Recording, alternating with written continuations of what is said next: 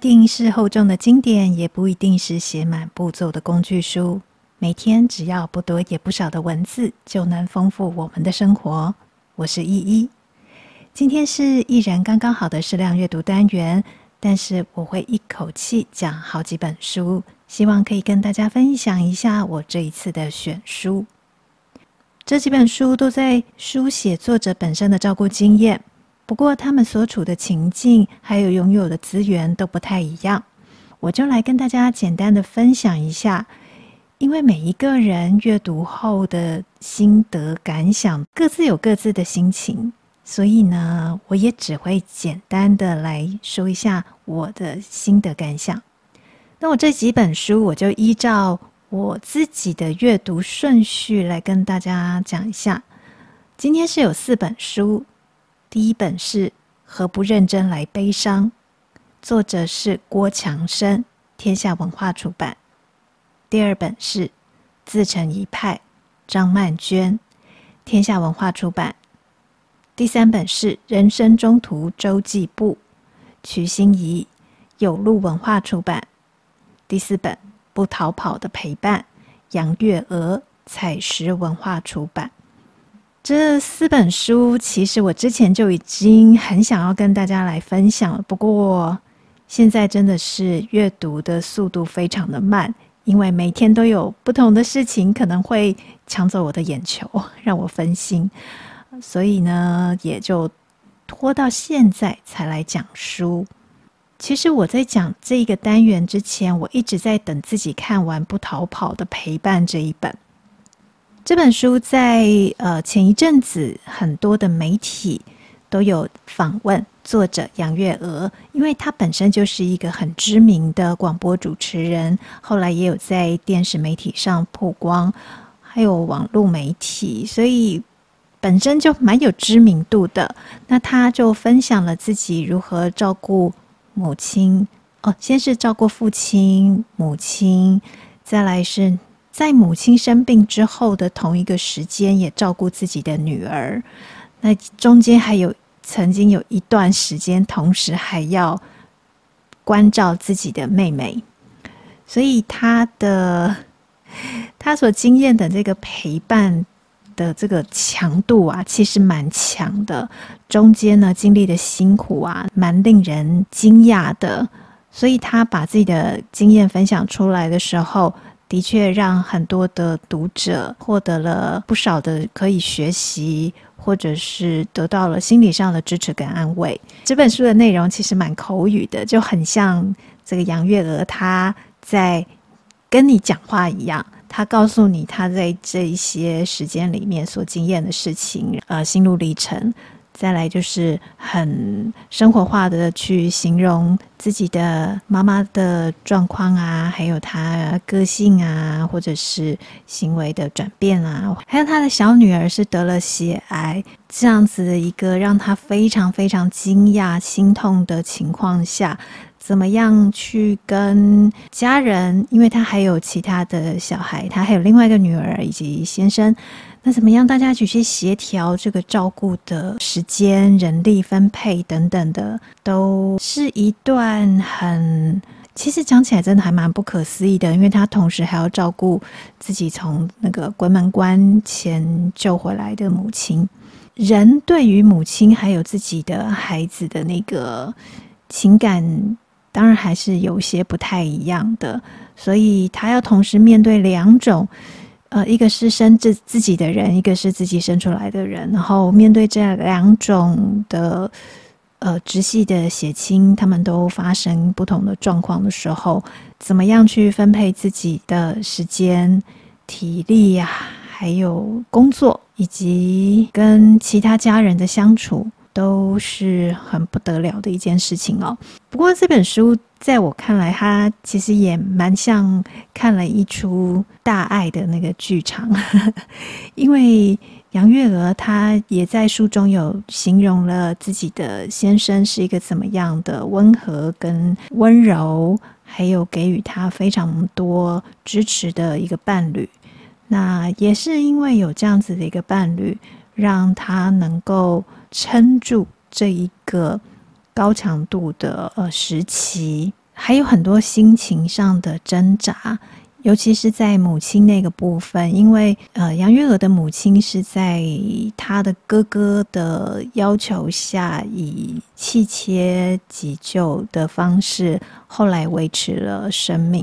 可是照顾的议题、照顾的难题是杨月娥来承担。虽然她承担了，可是他跟他哥哥之间也有其他的呃不同的看法，所以也产生了手手足之间的争论。那个是，哎，就是有时候，有时候我们会可能会去抱怨手足之间互相踢皮球，可是有时候还有另外一种争执，就是我觉得应该要这样照顾，我觉得应该要那样照顾啊，彼此意见的不同，大家都是出于好心或者是舍不得而起的争执。嗯，这个在书里面都有讨论到。那讲到家人哦。就是像刚才杨以杨月娥的在不逃跑的陪伴里面，这本书里面他写到了很多跟家人之间的互动的事情，然后还有他自己跟先生组的家庭。呃，那个有一幅这个人家讲父慈子孝哦，我觉得他有一他他的那个图像比较像父慈子孝，对，就是先生跟小孩都非常的。呃，大家一家人很和乐的这个情景，可是这个是我们看起来是幸福面哦，啊、可是，在他在痛苦的地方也是存在的，就像刚才说的小女儿血癌的事情，这会让人想到那个俄国的文学家托尔斯泰，他在他的作品《安娜·卡列尼娜》里面就有说。幸福的家庭都是相似的，不幸的家庭各有各的不幸，真的是各有各的不幸，各有各自的困难跟啊很难过关，或者是不知所措的部分。这一本的话，会让我看到他的杨月娥，他至少还是有他的那个支持系统的，就是他自己的家人，他的先生，还有他的。哥哥跟妹妹，虽然哥哥在照顾的方式上面跟杨月娥有些呃不同的意见，然后妹妹的话中间也曾经出现过中风这样子的情况，导致杨月娥她当时也要付出一些心力。可是至少她是有手足跟先生，还有呃另外一位大女儿的支持跟分担的。那我现在刚才我们提到说，今天要讲四本书嘛，另外三本书里面的话，就比较像是作者他们自己承担的，以自己承担的情况照顾父母的情况来讲，这个我想可能也是我们节目想要去讨论的一个族群哦，就是我们这种单身过生活的人比较会遇到的情况。那我们先来讲。啊、张曼娟的自成一派，因为张曼娟在出这自成一派的这本书的时候，其实也因为她也是本身就很有知名度，所以呢，她也在自己的节目或者是说其他人的采访的时候，已经让很多的读者知道她的这个照顾父母的心路历程，还有啊，曾经的呃文艺界的仙女啊。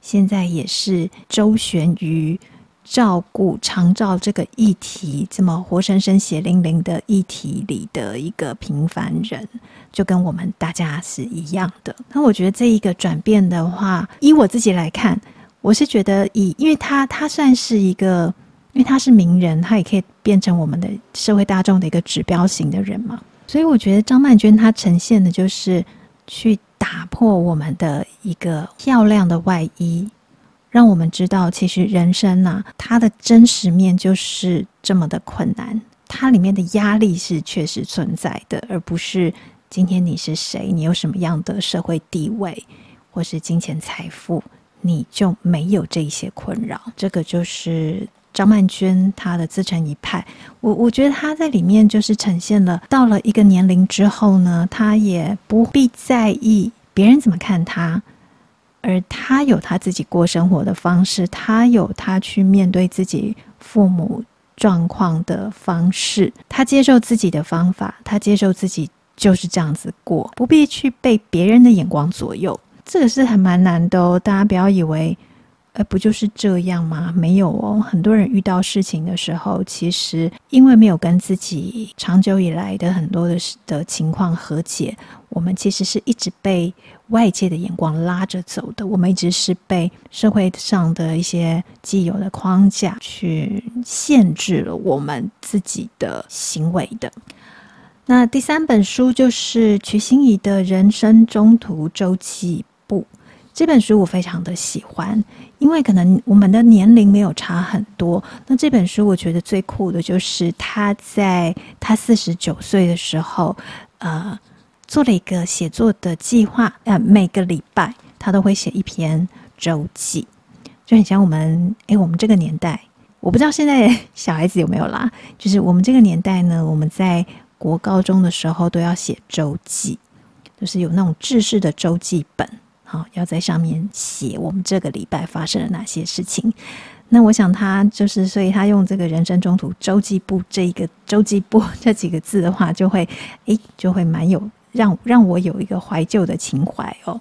嗯，然后人生中途的话，你看就是中嘛，我们就是在这样子一个年龄，而且以现在的平均寿命来讲，我们的确在。这个四十九岁、五十九岁的年龄阶段，他就我们可能就是站在中间，未来可能还有一半的人生中途，人生中途。我觉得他这本书名我真的很喜欢。还有就是说，为什么会称赞这一半呢？呃，因为可能就是我刚刚讲的嘛，因为年龄不会差很多，然后我们经历过的时代感也会很像，还有。他去面对自己跟母亲相处的之间的，从以前从小到后来成长之后的一些矛盾冲突啊，再到后来不得不去接手照顾这件事情的时候，他是怎么样一直去整理自己，然后原谅自己？嗯。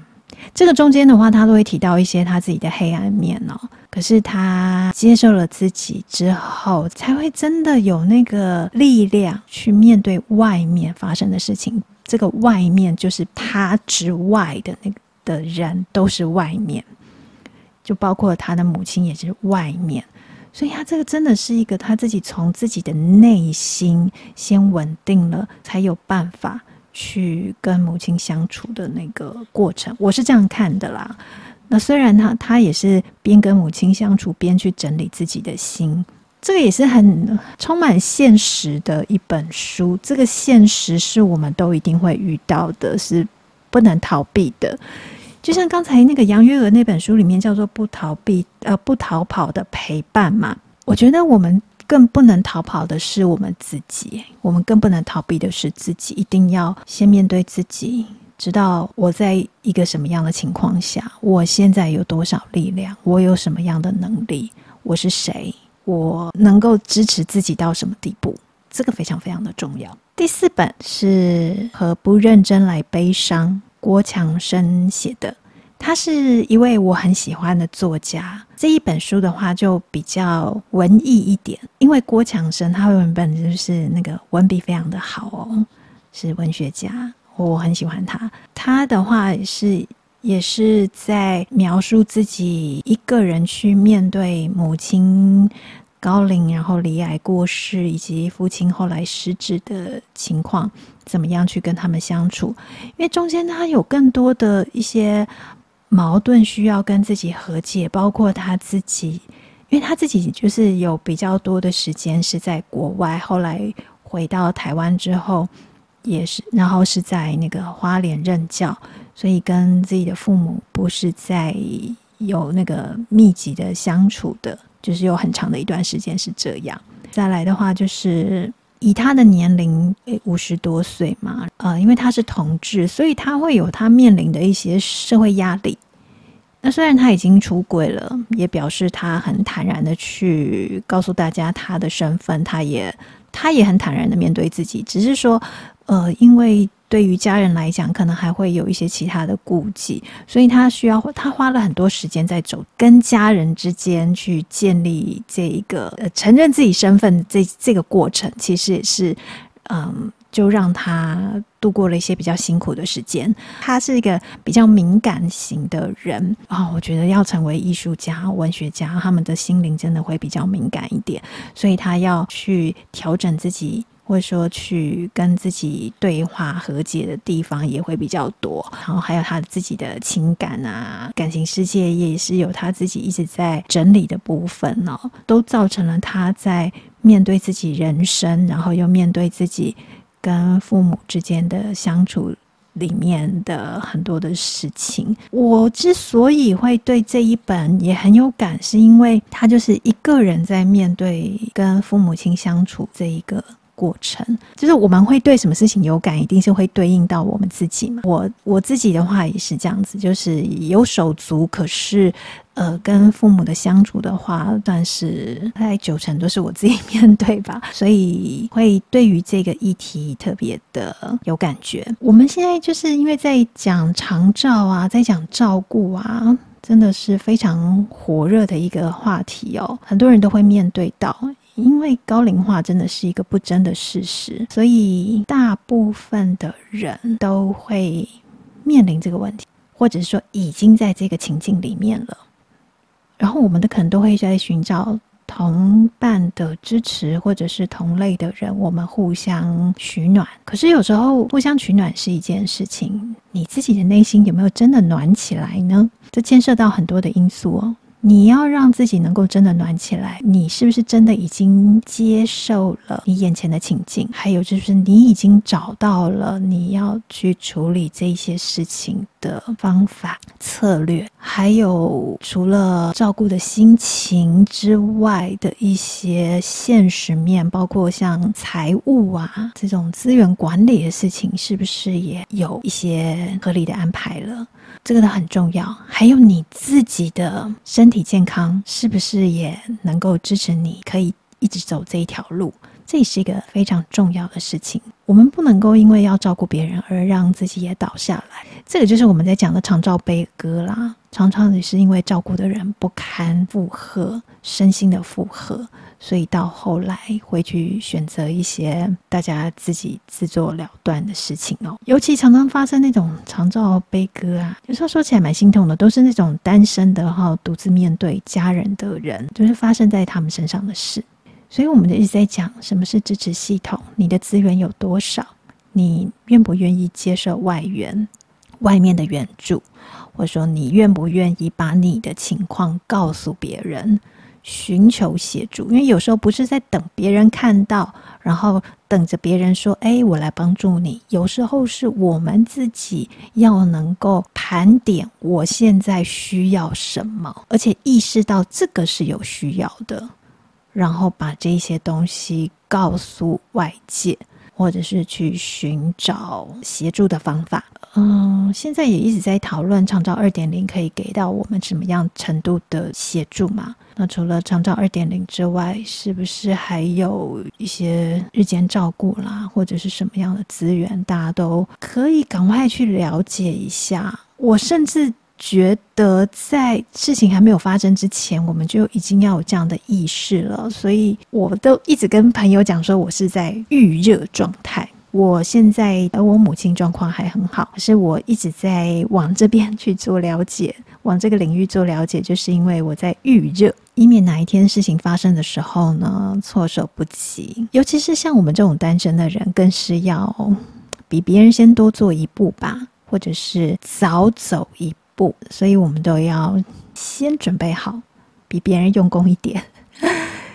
但比别人用功一点，不是说就是吃亏哦，因为不管怎么样，都是我们会用得到的，应该啦，应该是每个人啦都会面对这样的问题，我们都都需要做准备，都需要去执行去处理，只是呃，我们要先准备，这样子会比较好。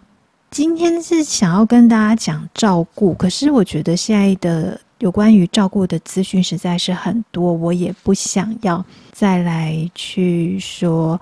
啊，你可以去哪里找长照二点零的资源啦？你可以上打有问题打一九六六啦，你可以怎么样怎么样？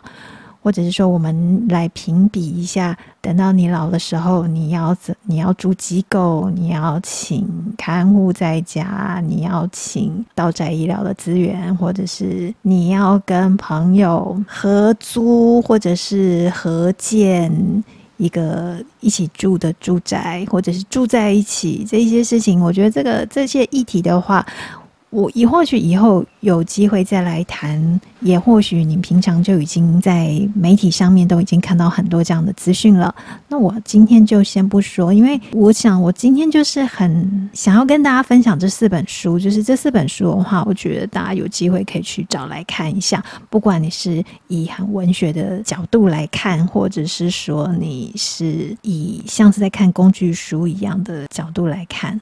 都可以，因为里面都是充满了作者本人他们亲身经验的心路历程。我是想说，就来读几段我自己有感的部分，跟大家分享。希望大家在听完这几个段落之后呢，不管你是已经看过这本书，或者是说听完之后觉得，诶，我想再更了解更多。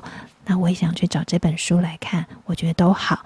我今天就是想跟大家分享照顾这个议题吧。照顾这件事情，我想要跟大家提醒一下，你可以开始注意喽，或者是你要记得要好好的关照自己啊，不要因为在照顾别人的过程中忽略了自己真正的需求是什么，这样子会一个不小心自己掉入深渊了。好，那我现在先来挑一段《不逃跑的陪伴》这本书里面，其中有一个部分，这里在讲的是找人分担重任的勇气。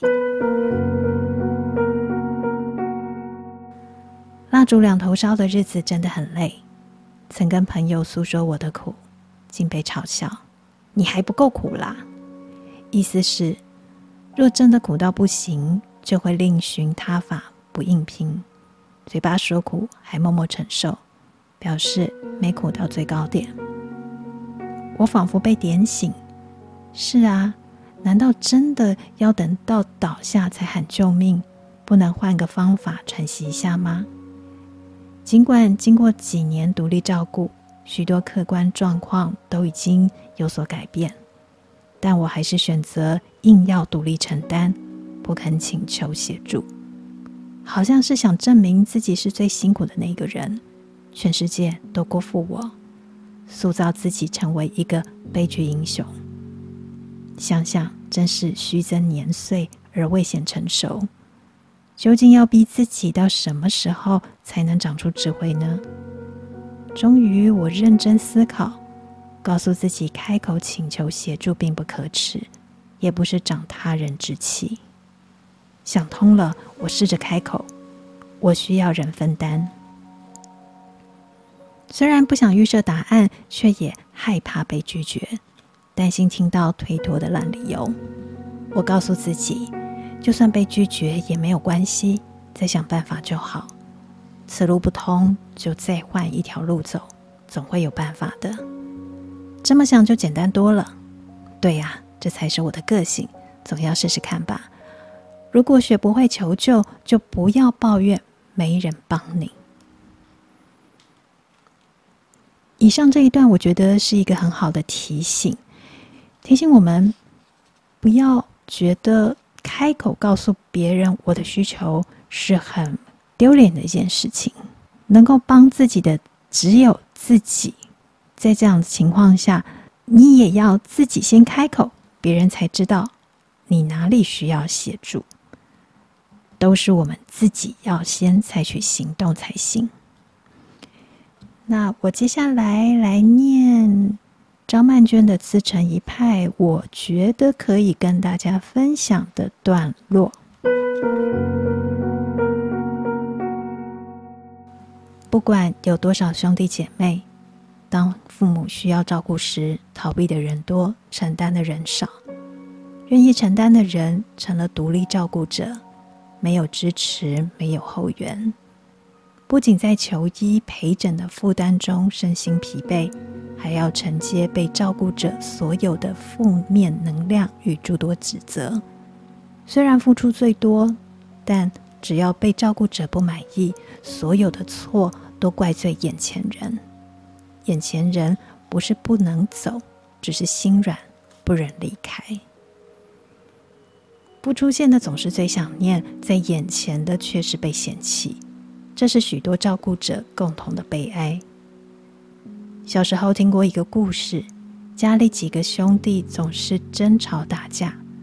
父亲病重之际，将他们唤到床前，拿了一根竹筷子叫他们折断，很轻易的便折断了。接着又拿一把筷子叫他们折断，他们耗尽力气也折不断。父亲叹了一口气，说道。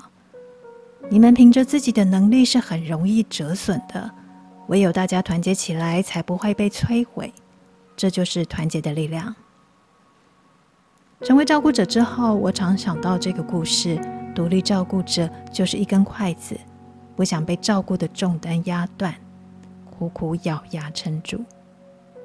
然而，自己一个人的力量是有限的，期望能有一把筷子而不可得。确实心酸。这边就是张曼娟在讲她，以及还有很多人是在独自承担照顾责任的人的内心的哎一些心酸感觉哦。我相信现在应该越来越多人是这样子啦，因为少子的话，以及或者是说我们这我现在目前这一辈的话。有手足的人数也可能比上一辈或者是在前几代要少一些些了，所以很容易遇到独自照顾这个情况。啊、讲到独自照顾呢，还有一些人他可能是有些其实也是父母他们去刻意的也去逃避了这件事情，这个是大家各自有各自的辛酸哈、哦。那我现在再来念下一段，也是出自自成一派的。约莫有两年时间，我陪着母亲去社区关怀中心上课，是专门为轻微认知症的长辈开的音乐律动课。只要时间允许，我总会陪母亲一起上课，担任家长。课堂上大部分的长辈是女性，都是笑呵呵来到教室。彼此热络亲切的打招呼，虽然下周上课可能谁也记不得谁了，但这样的氛围真的很温暖。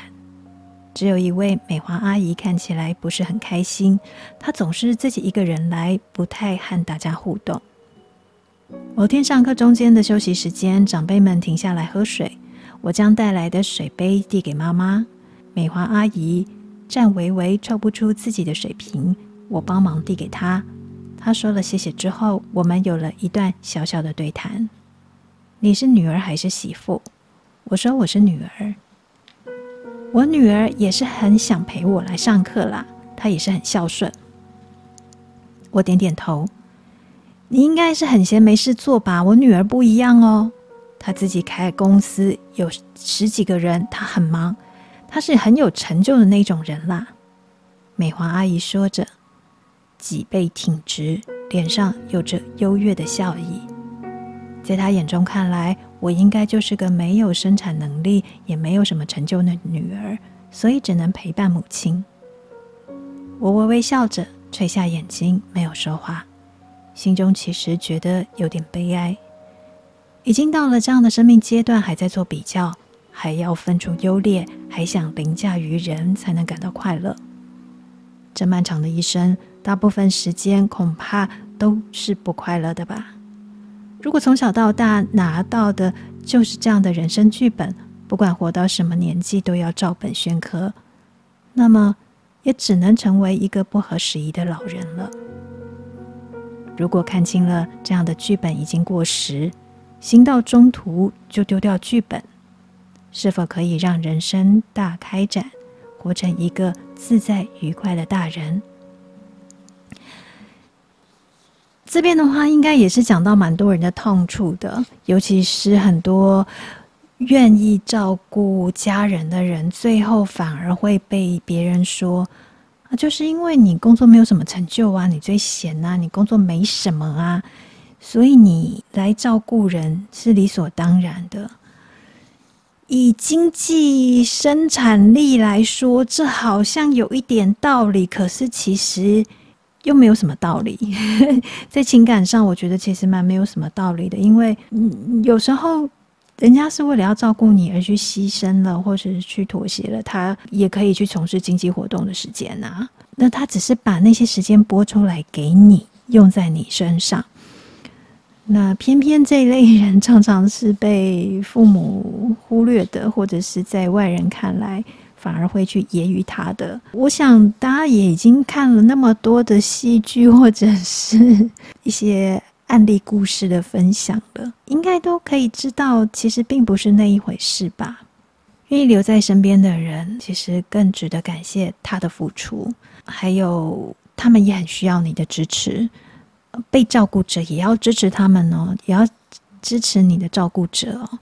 因为如果你也只是用很轻视的态度面对他的话，会让他感觉到自己所做的一切一点重量也没有。那他为什么还要再继续做下去呢？他并不是说一定要你感谢他，而是他希望他的陪伴是在你心上，在你的生活里是有正向的影响力的，而不是。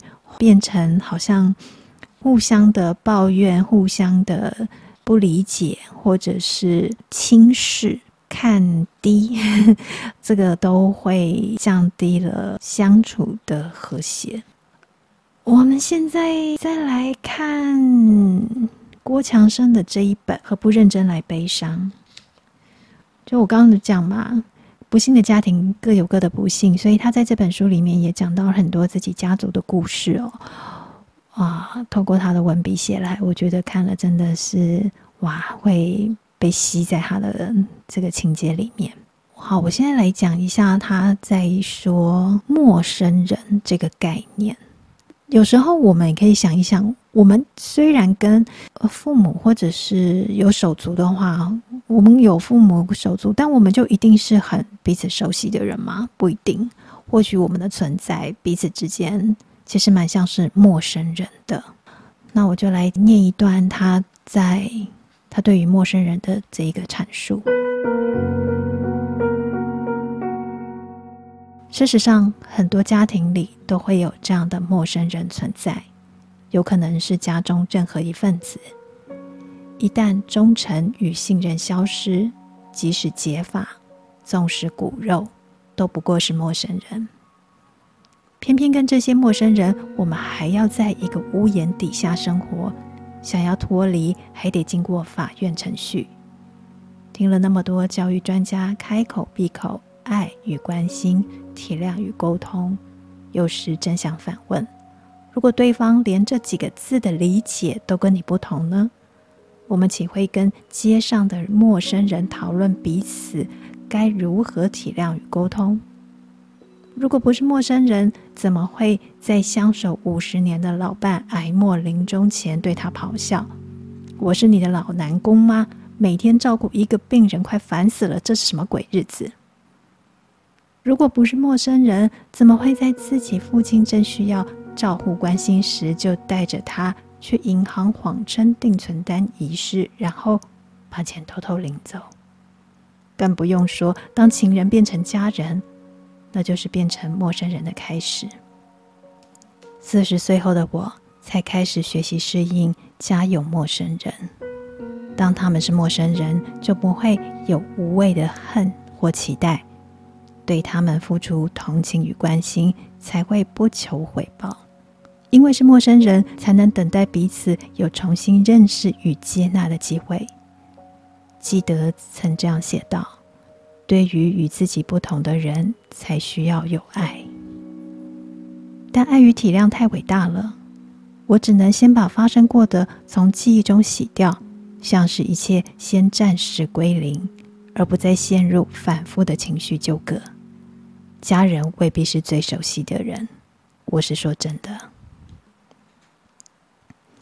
上面讲的这一段，我觉得也非常的写实哦，真的不是，我们真的不是每一个人都可以跟我们自己的兄弟姐妹是有很好的感情的，或者是在发生什么事情的时候能够彼此协助，真的不一定。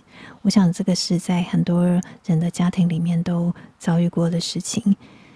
呃，尤其现在越来越明显，哎，我觉得，因为我我我觉得可能是教育资源真的后来变比较多吧，大家也得到很好比较好的教育机会，各有各自的发展，呃，会把出人头地啦，在社会上有什么样的地位视为比较前面的选项。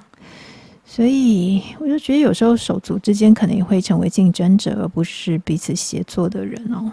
嗯，好，再来就是，其实我们也有蛮多，就像我自己也有朋友啦，他之前有提到，他在呃母亲临终前呢，也经历了很长一段时间，其实是父母之间的感情不睦。但而且都是在同一个屋檐下，所以他要同时去面对那一个跟父母感情不好，或者父母之间感情也不好，但是老人家都是有病痛的状态，在同一个房子里，可是互不关照，这个情况，哇，那个低气压，我觉得真的是很难想象。然后也面临到重病、末期、死亡这些事情的发生，但那个冷漠疏离一直都在。哦，这个真的是很很令人难过的一个情景。那我现在也念一下郭强生的文章。母亲从发现癌末到往生不过半年，我每周台北花莲来回赶，竟然常在进家门后发现母亲还在吃着我离开前做的那几道菜，都不知用电锅加热过几次了。这些我都记在心里，无法谅解父亲的行为。但是有天晚上，病榻上的母亲突然要我出去，把父亲叫进他房里，然后他们就关起了门。听着他们门后轻声的交谈，我突然就想起了多年以前看完晚场电影后的他们，也是同样会如此窸窣的低语。不同的是，这回是母亲在跟父亲做最后的交代嘱咐了。母亲到底跟父亲说了些什么呢？我永远不会知道。更重要的是，他们也不想让我知道，那是他们夫妻之间的事。同在一个屋檐下过了一辈子，即使到她临终前，她的丈夫还是那个暴躁不体贴的人，但他们之间有过什么样的协定或恩怨？最后要一笔勾销或继续诺守，都跟当时在他们身边唯一的儿子无关。做夫妻与当父母未必是一体两面。当时如此惊觉，令我感到巨大的冲击。从子女的眼光看待上一代婚姻，每一个创作者都会面临到一个难题：你自己的位置是什么？你选择介入了吗？你真正了解吗？读过太多小说或散文，作者是完全自我为中心的。他不能接受父母的不完美，也没有勇气承认自己的过失，最后都是温馨的怀念，或是淡淡的、无伤大雅的几声叹息。我觉得这个也是我自己也也有一些些的感触吧，就是我过去其实对于父母亲之间的争执不是很能理解或者是谅解，我甚至会觉得说，既然夫妻之间到后来一定会争执不休、互相厌烦的话，那干嘛要结婚？结了婚之后，不但有互相的怨怼，然后还要拉子女去选边站，就是你要认同我，然后去嫌弃对方。哦，我觉得这个是很奇怪的一件事情，因为我们子女又不是自愿跑到这个世界上的，怎么会变成他们之间彼此战斗的谈判筹码呢？啊，这个是我非常不能理解的。但是到后来，到后来，就是父亲离开后，母亲对于父亲的之前的怨怼，却都又变成好话的时候，他会告诉你啊，你爸爸以前是怎么样怎么样的一个人啊，对人很好啦，怎么样怎么样的时候，你又会发现这其中的感情变化，又不是我们当初可以理解的啊。当父亲很难，当父母与子女之间也很难。这个也其实也是常我们在照顾的时候会碰到的一个一个障碍的点哦。我我觉得有时候你在照顾之前，反而要先去处理你们的亲子关系，先去整理你们的家庭结构的问题，不然的话，那些还没有整理就跳进了照顾的场景，其实就是巨大痛苦的来源之一。好，那还有一个最后一段，我想再念一下郭强生的文字。光是整理母亲的梳妆台，便已让我的情绪又反复陷入了悲伤的沉思。显然，我又给自己找了个远比想象中艰难的任务。一年多来，变故一再把我推出了我始终不肯放弃的圆一个家的梦想。令我走上了由悲伤铺成的一条迂回歧路，有时觉得全然迷失，有时让我觉得无法继续举步。从没想到这条路究竟要把我带向哪里？或许迂回的歧路也是人生中需要的。悲伤把我带进了不得不重新面对自己人生的困境，独自跋涉。路上拾起了一些失落之物，也决定放下了一些成格。最后，他把我带到了母亲的梳妆台前，循着悲伤轨迹，也可以画出一个圆，那是属于我自己的一个圆。也许，那是在喧哗浊世中我仅存的纯净。